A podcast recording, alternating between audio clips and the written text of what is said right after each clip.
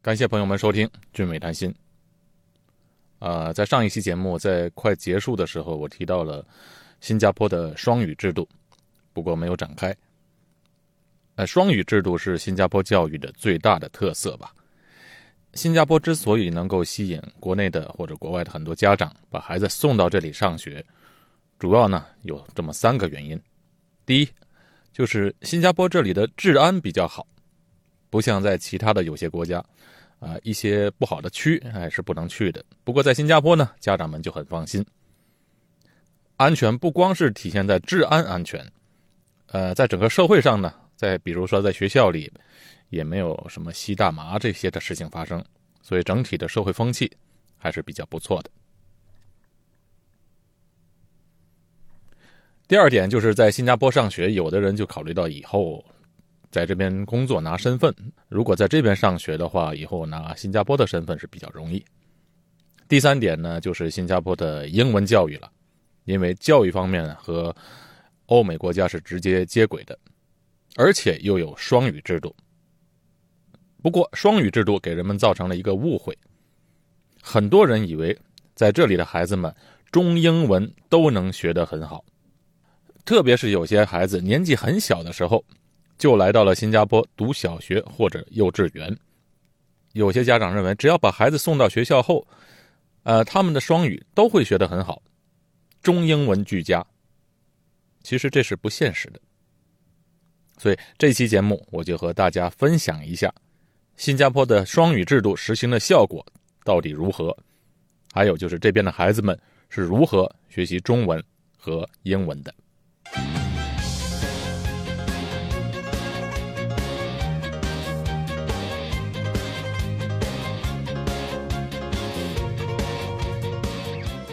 其实最早新加坡刚实行双语教育的时候，啊，那时候的政府他设定的目标就是让新加坡人中英文都能达到母语的水平。但是经过了一段时期实践后发现，让两种语言都能够达到母语的水平，那根本是不可能的，因为中文和英文的差距实在是太大了。一个是象形文字，一个是表音文字，不像欧洲的一些国家，好像我去年去比利时的时候，那边的官方语言就有三种：荷兰语、法语、德语。和我在一起工作的那个比利时人和我交流的时候是用英文，和我交流完了转过身和他同事说话呢，他就是用荷兰语。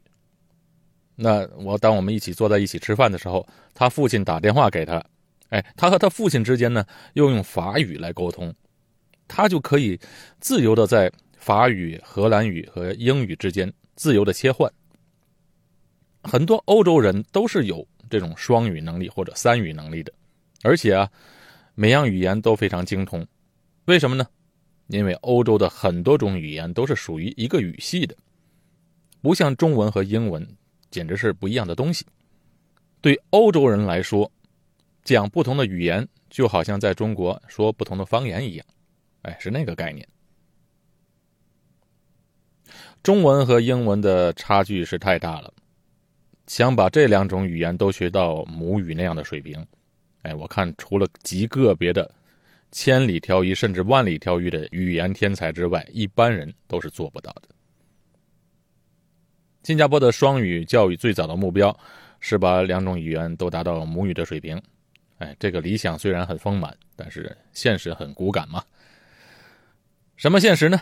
就是小孩他一旦从小学了英文，在英文环境下长大，他是很难再把华语学好的。为什么呢？因为英文实在是太简单了，而华语又实在的太难。我自己就有这样很深的体会。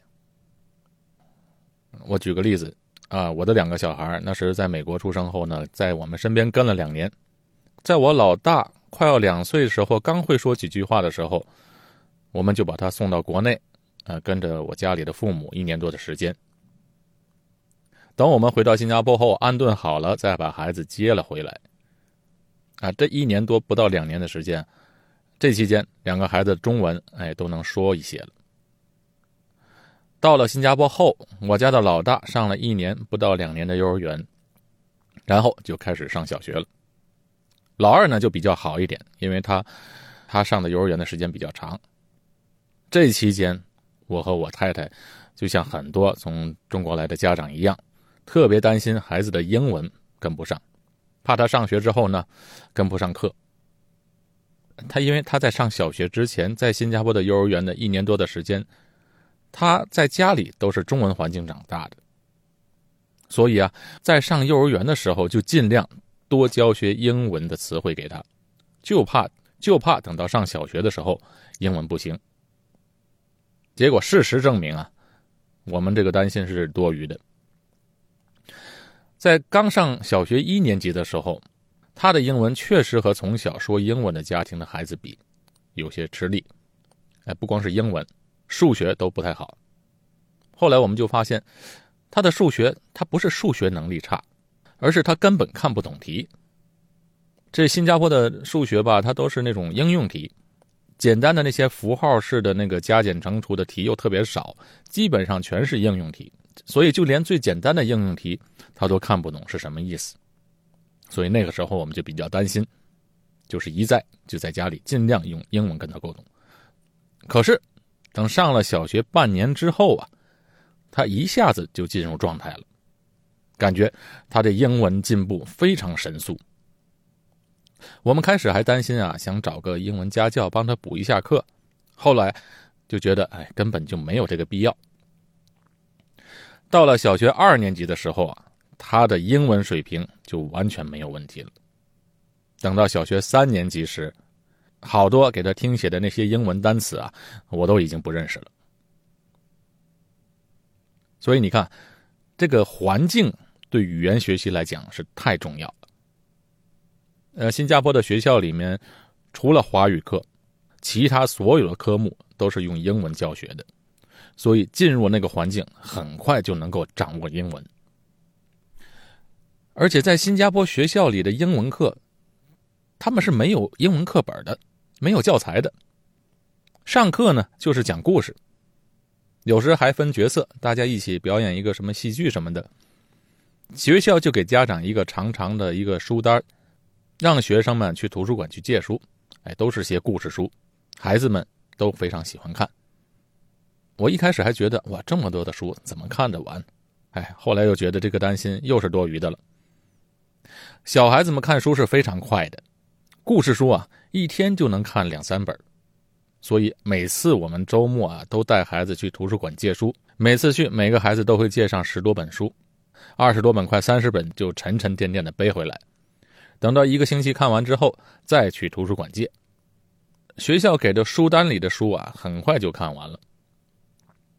新加坡的图书馆办的还不错，也都是免费的，图书呢是应有尽有，而且他们更新的频率也很快。孩子们每星期看十来本书，一个月下来就是四十多本。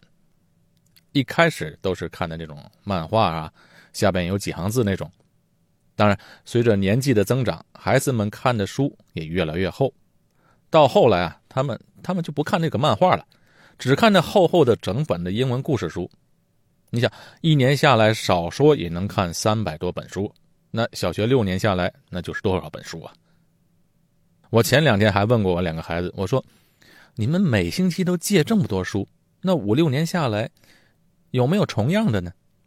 他们说没有啊，每次去借的都是以前没看过的，所以这说明两点：一点呢就是英文的儿童书籍还是挺丰富的，光适合他们这个年龄段的全世界的英文书啊就看不完；另外一点就是新加坡在教育上的公共事业上投资也是非常大的，在英文的环境下学习英文那就不是个事儿。尤其是对小孩来讲更快。那想想我们这一代人，也都是从小学英文，可刚出国的时候啊，普遍上都张不开嘴，说不了。呃，我举个例子，以前啊，我在洛杉矶 Glendale 那个城市啊，做过餐饮行业，投资啊，开过一个中餐和日餐相结合的餐馆，经营还算可以吧。那时有六个送外卖的员工。一个是北京一个很出名的大学毕业生，毕业后呢，在美国读的硕士，为了要赚钱嘛，所以就来到我们店里打工。另外一个送外卖的，就是那种从国内去了美国，下了飞机就把护照撕了，去申请庇护的那个身份。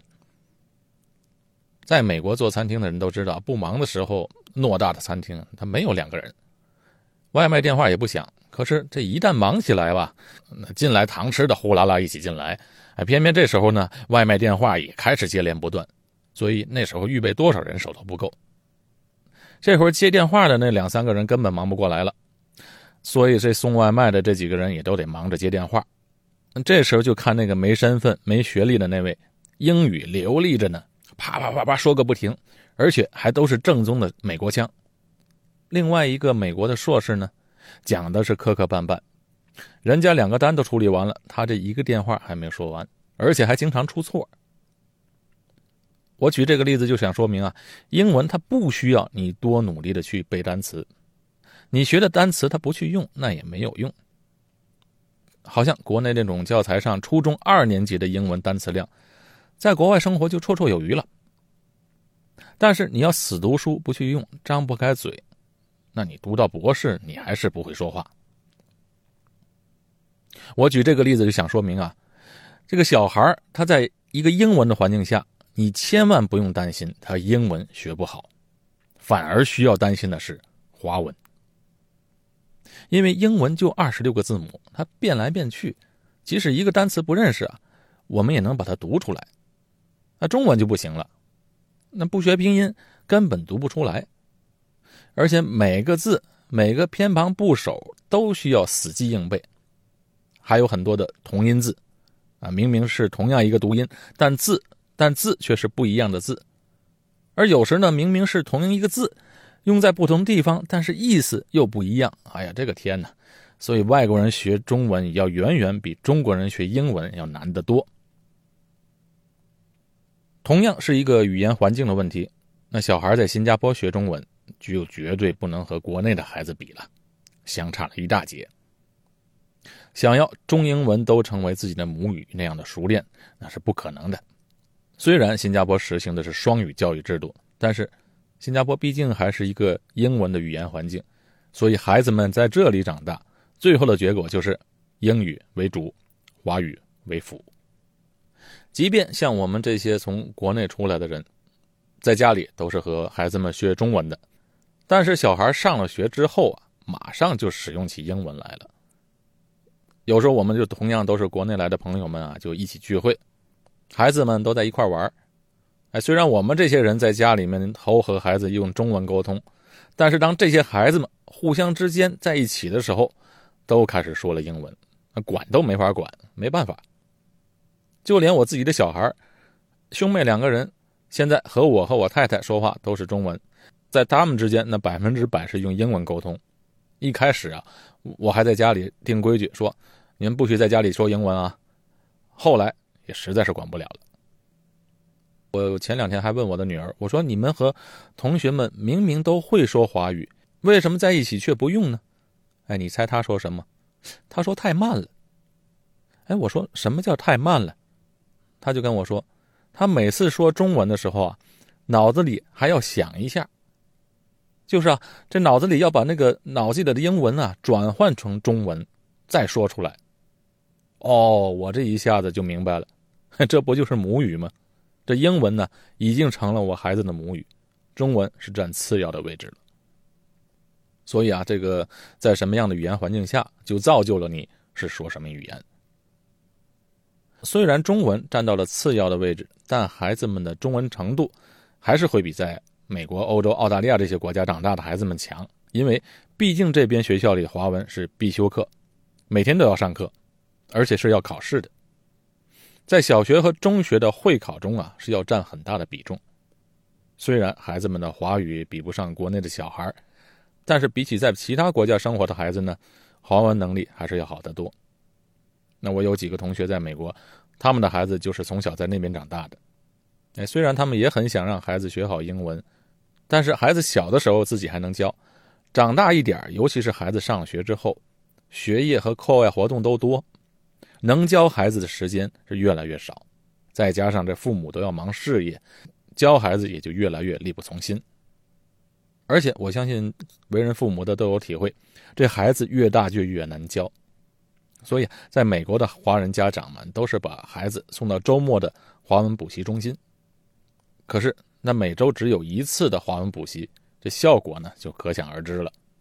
对孩子来讲呢，周末同学们都去玩了，自己却还要学习根本就用不着而且很难的华文，这种和父母的文化的隔阂就越来越强。这就是我上次节目说的 A、B、C 的现象。不过说实在的，英文确实比中文要有优势。我是指从语言学习的角度来讲，掌握英文比起掌握中文，我看至少要少花三分之二的时间。这语言嘛，说到底它是一种工具，我们需要学的不是语言，而是借助语言去学知识的，这才是最重要的要去学的东西。哎，从这个角度来讲呢，我倒是比较欣慰，因为自己的孩子虽然他的英文比中文说的好，但是这个没关系，不耽误他们学知识，而且更加省时间，省了很多的精力。我就不赞成孩子们去背诗啊，什么唐诗三百首、宋词这些东西，这些东西啊，拿来看得懂、能欣赏就行了，不用花大量的时间去背它，能背诵几首就可以了。不排除有些孩子对诗词是特别感兴趣的啊！你如果真是有这个兴趣或者有这个喜好，可以去背，可以去欣赏。但是如果是为了要背而背，那就没必要了。有那些时间，还是多学点别的实用的东西，多学一些哎科学知识什么的。有人说了，学好了语言可以当作家。作家他写是在写生活、写故事，而不是罗列了一大堆华丽的词藻就是好文章。对吧？还是要看内容，内容从哪里来呢？那还不是从别处学来的，而不是要扎在语言文字堆里就能憋出来的。所以我这期节目并不和上期的节目冲突，我还是觉得华人一定要把华文学好。但是从实用的角度来讲，从在国外生活的实际情况来讲，毕竟这里是英文的环境，所以我不担心孩子们的华语水平比国内的孩子们差。但是我还是一定要让他们在尽可能的范围之内，把华语学好一点。作为华人呢，自己的文化根基不能丢，而能维系自己华人文化这条线，那就是华语。所以华语还是要学得好一点。学习语言，我想大家都知道，最关键的就是从一岁到十二岁之间这段时间。所以我就建议小孩在新加坡读书的家长们，如果孩子从小开始在新加坡读书，一定。要在家里把孩子们中文的基础打好，不用操心英文，因为这个语言环境下，英文不可能学不好。而且我还建议有些国内的家长，如果你要把孩子送出来读书的话，我建议是在小学三年级左右才把孩子带出来，因为从幼儿园到小学三年级，如果孩子是在国内学习环境化，他的中文的基础就是已经没问题了。三年级之后来这边学习英文还不算太晚。如果上中学才来，那今后的英文语言能力，那显然要比在十二岁之前来学那要差一点。从实用的角度来看呢，身为一个华人，是少不了和国内相连接的嘛。这也是作为华人，尤其在海外华人的一个优势。所以这华文呢不能丢。新加坡政府最近所提倡的就是说，让新加坡人都成为世界公民这个概念，就是让每一个新加坡人。都能够成为连接世界，尤其是作为一个东西方世界的一个连接点。那在今后的世界格局下，作为单独个体的人的因素，可能会比以往任何一个时期所起到的作用要大得多。而具备这种双语能力呢，是成为这个连接点的一个非常非常重要的因素。好，这期的节目就到这里，我是高俊伟，在新加坡。感谢大家的收听，下期见。